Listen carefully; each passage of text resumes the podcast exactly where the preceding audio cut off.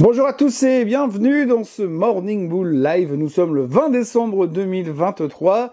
Euh, c'est bientôt 2024. Ça continue de monter, de monter et de monter encore. On pourrait s'arrêter là parce que finalement il n'y a pas grand chose d'autre à raconter euh, de plus. Hein, quand on regarde les nouvelles qui ont justifié la nouvelle hausse d'hier soir, le fait que le Nasdaq soit passé au-dessus des 15 000, le fait que le Dow Jones ait encore battu un nouveau record, on se rend compte simplement que c'est Toujours le même moto, toujours la même chose. Oui, mais les taux vont baisser en 2024. Donc cet effet magique euh, de la Fed, cet effet, le fait que on sait maintenant, on est convaincus tous depuis des semaines que les taux vont baisser, pousse et continue de pousser euh, le marché à la hausse. C'est absolument la seule chose qui nous fait avancer. C'est d'ailleurs la même chose qui nous fait avancer depuis le 1er novembre, depuis qu'on a compris que la Fed allait arriver dans une fin de cycle de hausse des taux. Cette conviction extrême est absolument hallucinante je vous l'ai dit et répété, on va pas se plaindre, hein. tant mieux, ça fait que monter, et puis le marché a toujours raison. Alors pourquoi est-ce qu'on monte aussi fort et aussi vite à des niveaux où on est déjà extrêmement euh, élevé? Il hein, faut quand même rappeler qu'on a pris plus de 15% sur le Dow depuis le 1er euh, novembre, qu'on a pris plus de 30% sur le SOX depuis le 1er novembre, et qu'aujourd'hui, les arguments qu'on avait le 1er novembre pour acheter sont exactement les mêmes, sauf qu'on est 30 ou 15% plus haut en fonction.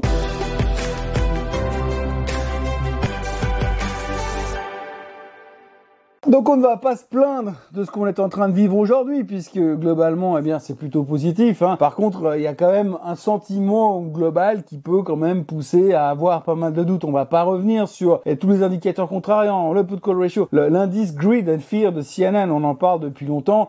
Euh, souvenez-vous, euh, fin octobre, on était dans Extreme Fear, on avait peur, on était terrorisé. Aujourd'hui, on est dans Extreme Greed, à peine sept semaines plus tard. Donc il y a quand même une grosse euh, euh, changement de paradigme. Alors oui, bien sûr, on sait que les taux vont baisser l'année prochaine et que tout sera différent, mais on sait aussi qu'au début du cycle de baisse des taux, c'est jamais très positif pour les marchés. Mais on a l'impression qu'on est en train de gratter les derniers pourcents pour aller chercher un petit peu plus haut, et on voit que tout le monde est en train de se jeter dans le marché. Hein. Quand on regarde un petit peu qui sont les acheteurs aujourd'hui, on voit aussi que de plus en plus de retail investors sont en train de rentrer massivement dans les marchés aujourd'hui. C'est un peu euh, vu que tout le monde est en train de gagner au loto, ben moi aussi je veux euh, jouer au loto. FOMO, cette fameuse euh, fear of missing out, la, peur de rater le train est de nouveau extrêmement présente et on voit beaucoup de volume de gens qui n'étaient pas forcément là il y a, il y a 6, 7, 8 semaines et qui aujourd'hui veulent tout d'un coup tous rentrer euh, dans le marché. On n'a jamais eu autant d'intérêt finalement sur comment est-ce que je dois faire pour gagner de l'argent en bourse. On n'a jamais eu autant de discussions sur quelles sont les solutions pour devenir très riche en investissant. D'ailleurs, il y a une chose qui est assez frappante en ce qui me concerne. En l'an 2000, euh, tout d'un coup, on a eu une, vague d'intérêt où tout le monde était fan des marchés boursiers, où ça devenait extrêmement populaire euh, de faire du trading, de faire de l'investissement, où pas mal de gens arrêtaient même pour certains leur day-to-day job pour devenir trader. Ça, c'est ce qu'on vivait à la fin du mouvement à la hausse en, l'an 2000. Et à cette époque-là, il y a ça qui est sorti dans les grands magasins. Et ça, c'est un bouquin qui s'appelle DAO 40 000, les stratégies pour profiter du plus grand bull market euh, de, tous les temps. Et ça, c'était, il est sorti en juin 99, ce erreur. Et là, aujourd'hui, on est en décembre 2023 et on va pratiquement atteindre les 40 000. On n'est plus très loin d'atteindre les 40 000 sur le Dow Jones à la vitesse où on monte de toute façon. Donc il aura fallu attendre longtemps, mais il a eu raison. Il a eu raison et pourtant on s'est foutu de sa gueule pendant bien longtemps. Et tout ça pour dire qu'aujourd'hui, eh bien, euh, les marchés sont optimistes. On ne peut pas aller contre les marchés puisqu'on sait que les marchés ont toujours raison. Il y a deux trois signes, mais il y a plus que deux trois signes qui disent attention à un moment donné, va à la cruche à l'eau qu'à la fin elle se casse. Mais enfin, pour l'instant, eh bien, il faut pas aller, euh, il faut pas jouer les héros dans le sens contraire parce qu'aujourd'hui, on l'a déjà dit euh, il y a deux trois jours en arrière, les hedge funds ont tous shorté la décision de la Fed de mercredi dernier et ils se sont tous fait squeezer systématiquement. Ça ne sert à rien de vouloir aller contre le vent. Le marché veut monter et pour l'instant, quoi qu'on en dise, quoi qu'on en fasse, eh bien il monte. Alors il y a deux trois choses qui sont intéressantes parce qu'on peut repartir finalement sur que s'est-il passé hier. Alors grosso modo, en Europe, l'inflation était plus faible que c'était le mois dernier, donc comme prévu, j'ai envie de dire, l'inflation diminue. Alors on se retourne tous vers la BCE pour dire oui, mais que va faire Madame Lagarde? Et Madame Lagarde a dit oui, mais nous on n'a pas commencé à discuter du tout de baisse des taux, donc on ne se pose pas de questions pour l'instant.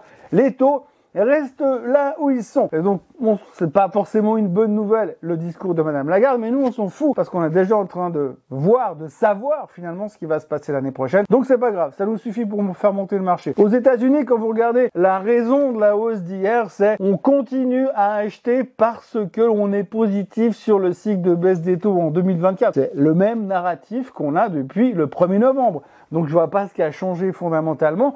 On a eu euh, hier par exemple FedEx qui a, qui a publié ses résultats trimestriels. Alors FedEx, globalement, on s'en fout, mais s'il faut juste comprendre une bonne chose au niveau de FedEx, c'est que quand FedEx fait des volumes exceptionnels, ça veut dire qu'il y a une consommation exceptionnelle. Et hier, FedEx est venu pour nous dire que globalement, bah, ils ont des chiffres qui sont OK, qui sont plus ou moins les mêmes que l'année passée, donc il n'y a pas une explosion non plus de ce côté-là. Par contre, ils ont fait des euh, prévisions ou des forecasts euh, relativement prudents pour ces prochains mois. Donc euh, voilà, ça veut dire que eux, ils pensent que quand même on peut s'attendre à un certain ralentissement. Le titre a perdu 10% after close. Donc on voit quand même qu'il y a certaines choses qui sont pas non plus euphoriques. On considérait, je dis à l'époque, FedEx comme un indicateur économique avancé. Aujourd'hui, on s'en fout complètement. FedEx sort des résultats pourris. Les futurs sont en hausse. Les prévisions de FedEx sont pourries. Les futurs sont en hausse. On est inquiet par rapport à, à la consommation, mais c'est pas grave. Le marché continue de monter. D'ailleurs, aujourd'hui, on aura la confiance du consommateur aux États-Unis, donc ça nous permettra aussi de voir un petit peu comment il se positionne. On aura également la confiance du consommateur en Allemagne, ça nous permettra là aussi de voir un peu ce qui se passe dans la réalité du consommateur. Maintenant, après, la, validité ou la véracité de ces sondages, on peut toujours les remettre en question. Mais chose est-il qu'on verra un petit peu comment ça se passe. Quand on regarde le reste, l'endettement continue de cartonner. Ça, on va pas revenir là-dessus parce que de toute façon, on le sait, mais tout le monde s'en fout. On peut continuer à discuter euh, du fait que on entend dire à droite à gauche que les prêts étudiants, par contre, par exemple aux États-Unis, bah, de plus en plus ou de moins en moins de prêts étudiants sont remboursés par les étudiants. Donc les gars, ils ont un prêt étudiant qui ne vont jamais rembourser, mais par contre, ils vont continuer à consommer. À un moment donné, il va y avoir un déséquilibre. Tout ça, on le sait. Tout ça, on le sait. Mais on s'en fiche. Et c'est vraiment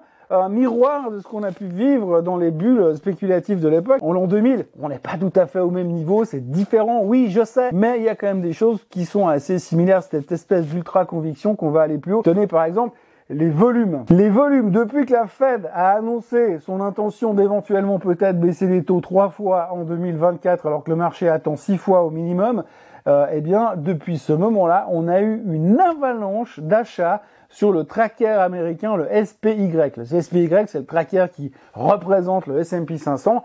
Donc depuis l'annonce de la fête mercredi dernier, les gars, ils ont tout mis là-dedans. C'est tout sur le rouge et puis on verra bien ce qui se passe. Donc ils ont tout mis dans le, S&P 500, le tracker du S&P 500. Ça représente 50 milliards de net new money juste sur cet indice. 50 milliards de net new money en l'espace d'une semaine, eh bien ça correspond à des trucs qu'on a euh, pratiquement pas vu cette année sur n'importe quel autre ETF. Donc les volumes sont stratosphériques et on peut quand même se poser la question de savoir qui a fait ça, qui est venu aujourd'hui pour dire tiens, je vais mettre un billet de 50 milliards. C'est cette espèce de mouvement de foule qui fait que tout le monde rentre dedans. on peut se demander si c'est une foule ou si c'est simplement quelques gros gros gros investisseurs qui font du pooling pour aller juste gratter les derniers pourcentages. Parce que maintenant on est convaincu qu'on va aller chercher les plus hauts historiques du S&P 500. Et comme on voit comment ils se comportent aux États-Unis, on peut imaginer que c'est pour la semaine prochaine. Avant la fin de l'année, on va au plus haut de tous les temps sur le S&P 500. Donc tout le monde est hyper bullish. Quand vous regardez, l'année est hyper bullish. Tout le monde est hyper bullish pour 2024. Je disais encore les perspectives de Wedbush. Eux, c'est 25% de hausse sur les techs l'année prochaine. Donc tranquille, aucun souci de ce côté-là. Bref, il y a des volumes stratosphériques qui sont rentrés dans le S&P 500 en l'espace de 5 jours. Alors si vous faites une comparaison avec le passé, la dernière fois qu'on a eu de tels volumes qui sont rentrés dans le S&P 500, c'était en janvier 2018. Dans la semaine qui a suivi, la volatilité est passée de 12 à 50 et le marché a perdu 10% en moins de 9 jours. Je ne dis pas que c'est un signal de vente, je ne dis pas que c'est le début du crash ou de la correction, peu importe comment on veut l'appeler, mais je dis simplement qu'aujourd'hui il y a des mouvements, des volumes qui sont pas des volumes qui sont innocents. Il y a des choses qui sont en train de se passer, les gens sont en train d'essayer de gratter les derniers pourcentages et à un moment donné les arbres peuvent pas monter au ciel et donc ça pourra corriger. Mais c'est vrai que pour l'instant, on peut pas aller contre, mais il faut être conscient du fait qu'il y a quand même pas mal de signaux qui disent hum, attention, il y a des trucs qui sont quand même un tout petit peu bizarres. Personnellement, j'ai une anecdote qui a toujours été fabuleuse de mon côté, c'est que en mars 2000, au début de la baisse de la bulle Internet, juste avant le début de la baisse euh, de la bulle Internet, je prenais des cours de golf. Alors oui, j'ai fait du golf. Et en prenant ces cours de golf, j'avais un prof. Et euh, mon prof de golf me dit un jour, écoute Thomas, euh, je pourrais plus te donner des cours à partir de la semaine prochaine parce que euh, j'ai changé de métier. Ah bon, tu vas faire quoi? Je deviens trader. Mais j'ai dit, mais t'as de l'expérience là-dedans? Ouais, mais de toute façon, c'est facile en ce moment, tu vois, t'as qu'à acheter le marché et ça monte. Ok, le gars, il a arrêté de me donner des cours de golf. Il est parti monter sa boîte de trading. Le gars a monté une SARL, il est devenu trader. Et puis, mars 2000 est arrivé, le marché s'est littéralement effondré. Et l'été 2000, ce monsieur me rappelle et me dit, ouais Thomas, si jamais tu veux, je suis disponible pour donner des cours de golf.